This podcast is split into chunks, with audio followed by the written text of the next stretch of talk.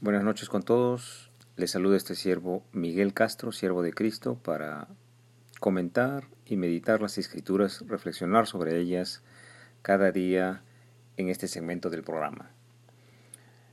En el Evangelio de Cristo esta noche, la comisión de los doce apóstoles. Oremos todos juntos.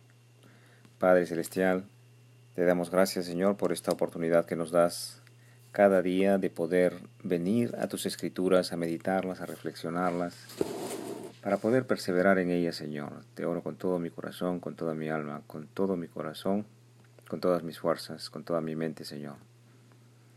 Así también te oro por aquellos que están en este momento conectados a esta emisora, que están escuchando este, este programa, estas palabras. Ayúdanos, Señor, en nuestras circunstancias, ya sea difíciles o en todo caso de confort.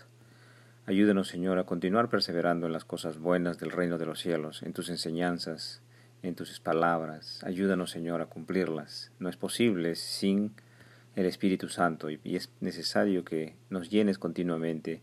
Y para eso venimos, Señor, aquí a tu regazo para poder escucharte, tomarte de tu manto, Señor, y poder dejar atrás a veces nuestras deficiencias, nuestros pecados, y perseverar en lo que es santo, Señor. Todo esto te lo pedimos en el nombre del Señor Jesús, que vive y reina por los siglos de los siglos. Amén. Leemos Mateo 10 del 5 al 15 y dice así. A estos doce envió Jesús y les dio instrucciones diciendo, Por camino de gentiles no vayáis, y en ciudades samaritanos no entréis, sino id antes a las ovejas perdidas de la casa de Israel. Y yendo, predicad diciendo, el reino de los cielos se ha acercado. Sanad enfermos, limpiad leprosos, resucitad muertos, echad fuera demonios, de gracia recibisteis, dad de gracia. No os proveáis de oro, ni plata, ni cobre en vuestros cintos, ni de alforja para el camino, ni de dos túnicas, ni de calzado, ni de bordón, porque el obrero es digno de su alimento. Mas en cualquier ciudad o aldea donde entréis, informaos quién es en ella digno, y posad allí hasta que salgáis y al entrar en la casa saludadla. Y si la casa fuera digna, vuestra paz vendrá sobre ella. Mas si yo fuere digna, si no fuere digna, vuestra paz se volverá a vosotros. Y si alguno no os recibiere, ni oyere vuestras palabras, salid de aquella casa o ciudad y sacudid el polvo de vuestros pies. De cierto os digo que en el día del juicio será más tolerable el castigo para la tierra de Sodoma y de Gomorra que para aquella ciudad. Gloria a ti. Bendito seas, Señor Jesús, por tus palabras. A estos doce envió Jesús y les dio instrucciones, diciendo, por camino de gentiles no vayáis, y en las ciudades samaritanos no entréis, sino id antes a las ovejas perdidas de la casa de Israel, dice el Maestro. Una pregunta que se presenta de estas instrucciones del Maestro, de Jesús, es, ¿por qué el Señor dio instrucciones de no ir por camino de gentiles y samaritanos? ¿Por qué si el maestro ya había evangelizado a una mujer samaritana, por ejemplo, como también a un centurión romano, que eran gentiles o que eran paganos, ¿por qué limitaría ahora a sus discípulos de no ir en camino de gentiles y samaritanos? Bueno, pues la respuesta es de que, en primer lugar, sabemos que Jesús fue enviado para la salvación del pueblo de Dios en primer lugar. El pueblo de Dios en términos de genealogía y de la ley es el pueblo que nace de Abraham el padre de la fe, y luego también de su hijo Isaac, y también de Jacob, hijo de Isaac. Y Jacob es luego llamado Israel, que da el pueblo de Israel, luego, las, doce tribus de Israel. Las doce tribus de Israel son los doce hijos de Jacob. Entonces el Señor Jesús cumple la profecía que dijo Jeremías en el Espíritu Santo cuando dice en Jeremías 50, 20, dice, en aquellos días y en aquel tiempo, dice el Señor, la maldad de Israel será buscada y no aparecerá, y los pecados de Judá y no se hallarán, porque perdonaré a los que yo hubiere dejado. Gloria a Dios por su palabra. Entonces esto está profetizado por Jeremías, que el Señor perdonará la maldad de Israel, es decir, del pueblo de Israel. Jesús entonces hace, está haciendo la voluntad del Padre y lo manifiesta en el registro que da en Mateo 15, 24. Dice, él respondiendo dijo, no soy enviado sino a las ovejas perdidas de la casa de Israel. Entonces uno de los motivos era porque Jesús estaba cumpliendo eh, la voluntad del Padre de ir a, a la casa de Israel, al pueblo de Israel. Y en segundo lugar, ¿por qué? Estamos viendo por qué mm, limitó eh, enviar a sus discípulos no por Samaria ni no por los gentiles. Y era de que el trabajo de evangelización de samaritanos y gentiles necesitaba una sabiduría espiritual que única, únicamente Jesús llevaba consigo en estos momentos. Esta sabiduría y conocimiento del Evangelio aún no había sido revelada en su totalidad, en toda su magnitud, a sus apóstoles, y hablamos de la muerte en la cruz y la resurrección del Mesías que no habían sucedido todavía.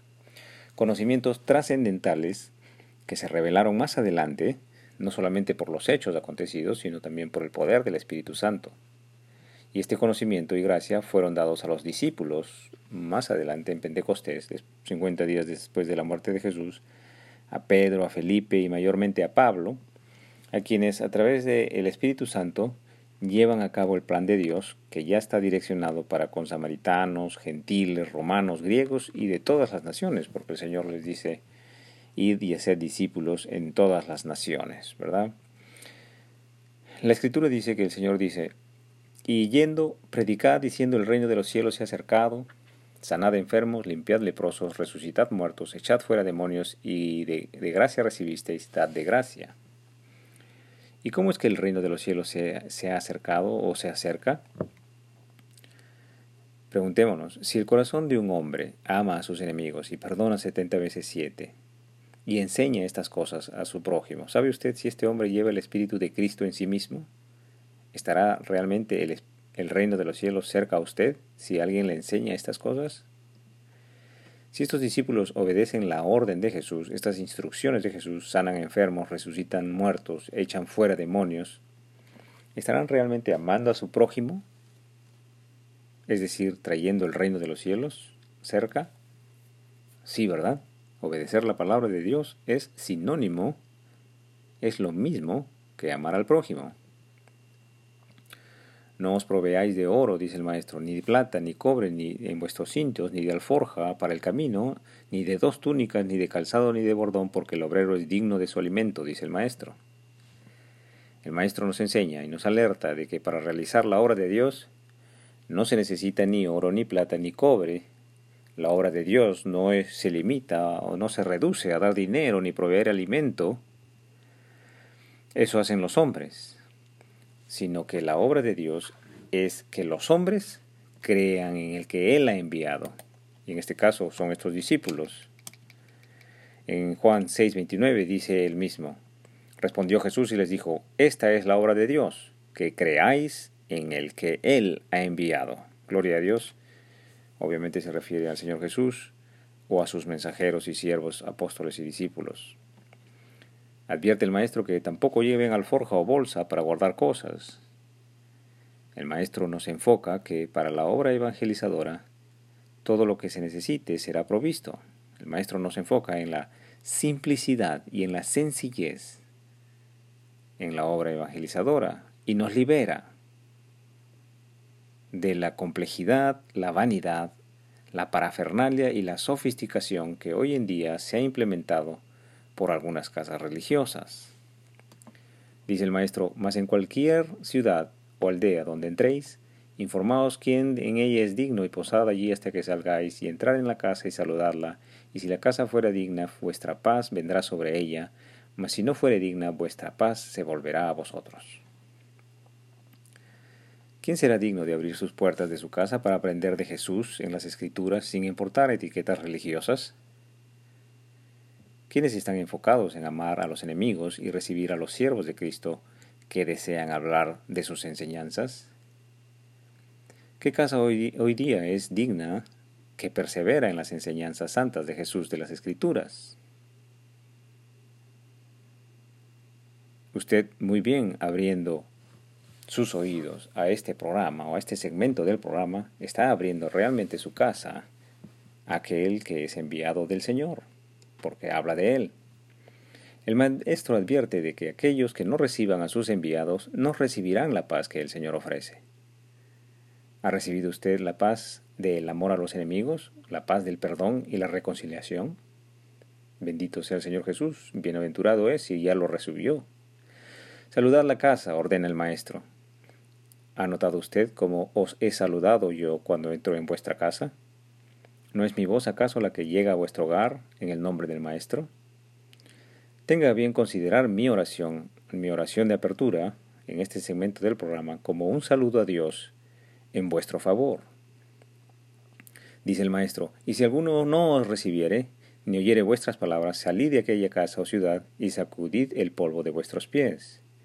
De cierto os digo que en el día del juicio será más tolerable el castigo para la tierra de Sodoma y de Gomorra que para aquella ciudad. Los siervos de Cristo continuamente deseamos el arrepentimiento, la salvación y la santidad de los hombres que aún no han conocido al Maestro.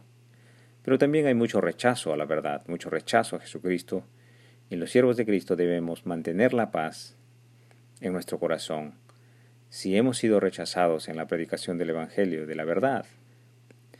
Tenga misericordia el Señor de aquellos que rechazan la verdad, pues tendrán que ser juzgados por Dios. Muchas gracias por su tiempo. Hasta aquí el estudio bíblico del día de hoy. Continuaremos el día de mañana, si Dios así nos lo permite. Que el Señor os acompañe en vuestro angosto caminar, el cumplimiento vivo de la palabra de Dios. En el nombre del Padre, del Hijo Jesucristo y del Espíritu Santo. Amén.